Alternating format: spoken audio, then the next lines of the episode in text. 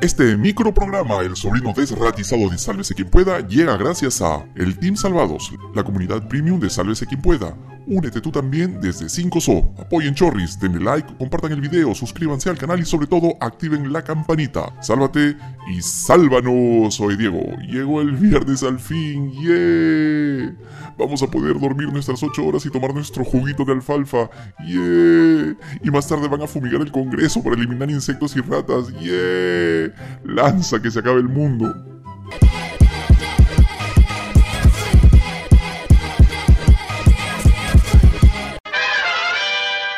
Tribunal Constitucional, el mismo que fue elegido por este Congreso de pacotilla, ha emitido un fallo que podría traer serias consecuencias para la vida política del país. Lo que ha hecho el tribunal es darle carta blanca al Congreso para que puedan elegir al próximo defensor del pueblo y que lo hagan a la prepo y de cualquier manera, tal como lo estaban haciendo y que fue precisamente lo que motivó la acción de amparo que interpuso el Sindicato de Trabajadores de la Defensoría y que permitió frenar el proceso. Del mismo modo, y por mayoría de cinco, el TC también dejó sin efecto los amparos presentados sobre la inconstitucionalidad de la reforma del Consejo Directivo de la SUNED. Le pedimos a la abogada Beatriz Ramírez, especialista en Derecho Constitucional, que nos explique los alcances y las consecuencias de este fallo del tribunal. Beatriz, explícanos por favor qué es lo que ha resuelto el TC. En el sentido de la sentencia del Tribunal Constitucional, que se ha anunciado, pero cuyo texto no conocemos, se indica que se están declarando nulas todas las resoluciones judiciales emitidas, tanto en materia de elección, de titularidad de la Defensoría del Pueblo, como en materia de Superintendencia Nacional de Educación Superior, SUNEDU, como sobre todo lo que eran procedimientos de control político, investigaciones parlamentarias para temas de interés público. Ergo, todos esos procedimientos judiciales quedan anulados y el Congreso no estará más vinculado por esas órdenes. ¿Por qué debería alarmarnos el fallo del TC? Habría que recordar que en cualquier Estado de Derecho que se precie de ser tal, deben existir controles de todos los poderes entre sí. Pero lo que deja entrever la decisión que ha adoptado el TC es que se refuerza el poder del Parlamento con lo cual esta suerte de parlamentarismo desbocado que tenemos, esta concentración de poder en el Parlamento, quedaría con un poder sin control o en todo caso deslegitimando el control que el Poder Judicial hizo en su momento de algunos procesos claves a cargo del Congreso. Pero hay algo particularmente grave en el fallo sobre el comportamiento de los jueces que admitieron las medidas cautelares. Hay varias cosas graves que se pueden ver en el comunicado del Tribunal Constitucional. Y una de ellas es que mm, inclusive más allá de no compartir la forma en que los juzgados constitucionales hicieron control de las acciones del Parlamento en su oportunidad, señala que la Junta Nacional de Justicia, que es el órgano constitucional que se encarga de ejercer el control sobre jueces y juezas en el Perú, debería evaluar posibles acciones contra los órganos jurisdiccionales que resolvieron estas causas. Y eso es particularmente preocupante porque todos los órganos jurisdiccionales deberían tener independencia e imparcialidad al momento de resolver. A todo eso, hay que agregar que este fallo anula también el amparo presentado por el presidente del Jurado Nacional de Elecciones, Jorge Luis Salas Arena, para que se anulen las denuncias constitucionales en su contra que se tramitaban en el Congreso impulsadas por los fraudistas, que siguen diciendo sin ninguna prueba que hubo fraude en las últimas elecciones en las que ellos mismos también fueron elegidos. Pero hay más, porque el fallo del TC incluye una exhortación al Congreso para reformar el artículo 99 de la Constitución para permitir que tanto el presidente del Jurado Nacional de Elecciones, el jefe de la OMPE y la jefa de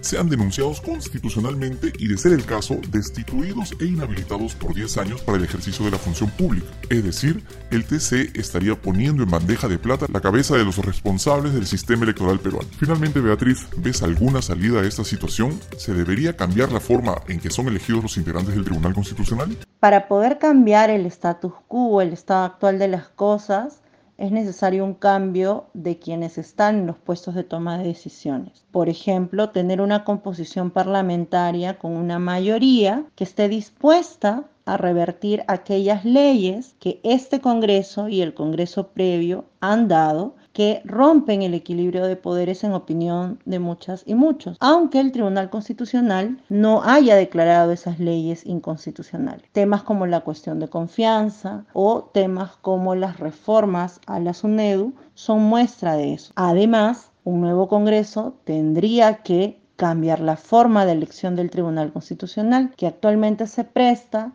a que la composición del tribunal sea fiel al órgano que le eligió, es decir, a las fuerzas políticas representadas en el Congreso de turno. Cambiar la forma de elección del Tribunal Constitucional sería una garantía de imparcialidad para que la justicia constitucional que ejerce este máximo órgano de control pudiera tener mayor legitimidad, algo que se ha puesto en contradicho Muchas gracias a la doctora Beatriz Ramírez y tal como ella menciona, lo que hace este fallo es darle más poder a este Congreso, un Congreso que no ha estado nunca a la altura de lo que necesita nuestro país. Un gran poder conlleva una gran responsabilidad y los actuales congresistas en su gran mayoría han tenido siempre un comportamiento irresponsable y en algunos casos hasta delictivo. Y mientras esto pasaba en nuestro país, en Estados Unidos, la jueza Laurel Miller suspendió temporalmente el proceso de extradición de Alejandro Toledo, aprobado por el gobierno de ese país. Eso es precisamente una demostración de lo que es el equilibrio y la independencia de poderes. Bueno, sigamos con el caso del expresidente peruano. La jueza Miller ordenó suspender por siete días el proceso de extradición hasta que el Tribunal de Apelaciones resuelva una moción de suspensión en segunda instancia que la defensa de Toledo se comprometió a presentar a más tardar el próximo 27 de febrero. Según Toledo, el proceso de extradición debería ser suspendido debido a la situación política que atraviesa el Perú a raíz de la vacancia de Pedro Castillo, la asunción de Dina Boluarte y toda la convulsión social que se desató en nuestro país. Habrá que esperar que resuelve finalmente la justicia de los Estados Unidos, pero francamente dudamos que la extradición de Toledo no siga su camino y muy pronto lo estaremos viendo llegar a Barbadillo para completar el trío de expresidentes recluidos en una misma prisión y los carnavales llegaron a su fin, pero las protestas empezaron a reactivarse en regiones como Cusco y Puno. En el caso de la primera, los medios de comunicación informaron que varias personas llegaron a Sicuani en camiones para iniciar una marcha exigiendo la renuncia de Dina Boluarte.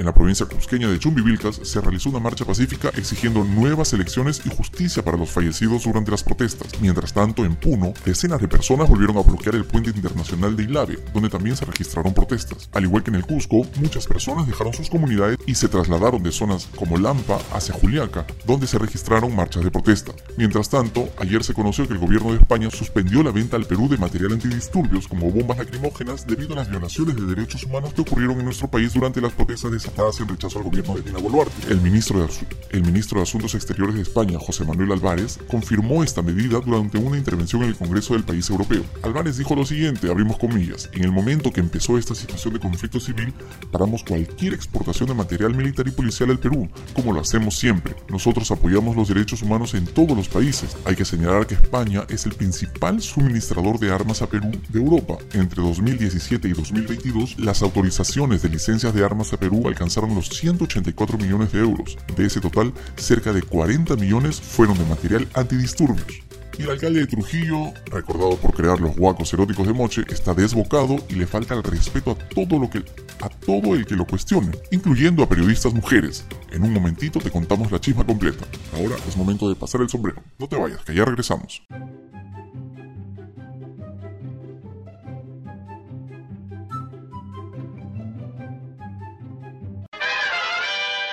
¿Se acuerdan que hace unos días le contamos que el ex alcalde de Moche, claro mano, ahora es alcalde de Trujillo, había autorizado la colocación de un macrocéfalo en la entrada de la municipalidad provincial?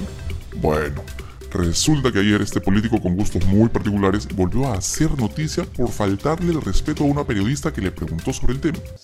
Alcalde, por otro lado hemos visto que ha colocado una escultura del falo aquí en la Municipalidad Provincial de Trujillo. ¿Y te ha gustado o no?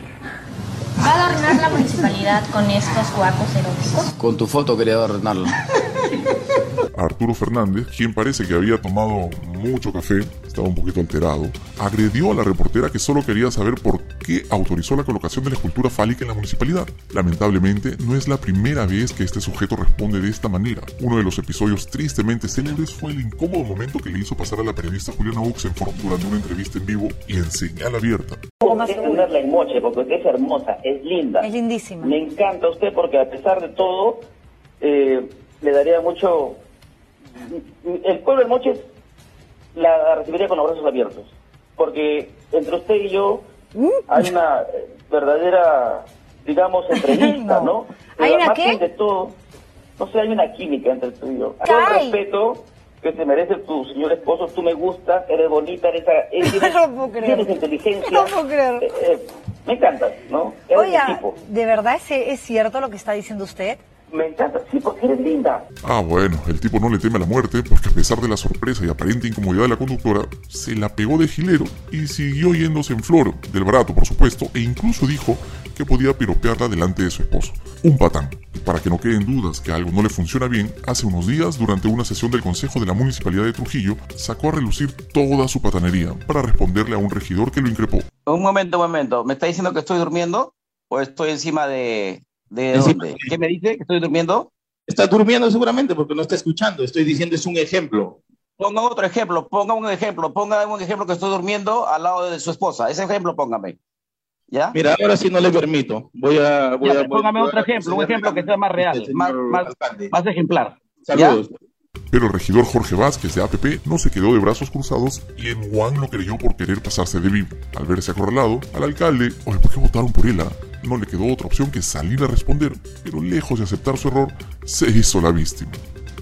diciendo que usted está durmiendo, usted pare- parecería, pa- Sí. parecería que usted estaría durmiendo. O sea que encima, que no, no digo que valore, que no se dé cuenta que estoy trabajando en una sesión de consejo y sobre todo con mi incapacidad física por motivo de dos operaciones de trasplante de dos cabezas de fémur de cadera, me vine a decir eso, entonces le dije, mejor, ¿por qué no piensa de esta manera? Pim, pum, pa, se acabó.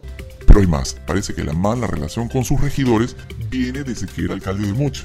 En 2020, durante una reunión con representantes de la Contraloría, este palomilla de ventana se puso recontra sabacho cuando un integrante de su consejo expresó su desconfianza con la gestión del Falo Lover. Mil disculpas, por favor. Gracias. Me responde el jefe de logística antes que te vaya a la Contraloría. No quiere, no quiere responder. Gracias, señor. Muchas gracias. Queremos que escuche los señores de Contraloría. Señor, por favor, pida la palabra, señor regidor. No, pídamelo ahorita. Pídamelo ahorita. No quiero un problema. Ya, váyase entonces si no quiere. Ya no. Bueno, sigamos. Tienes que respetar acá, no estás en tu casa. Ya pide la palabra.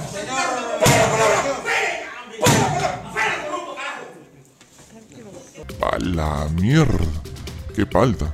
Después de bloquearse desde su escritorio y gritar como loquito, se paró recontra chorado e hizo la finta de que iba a pegarle al regidor, pero al ver que este le sacaba casi dos cabezas de altura, arrugó. Así son pues.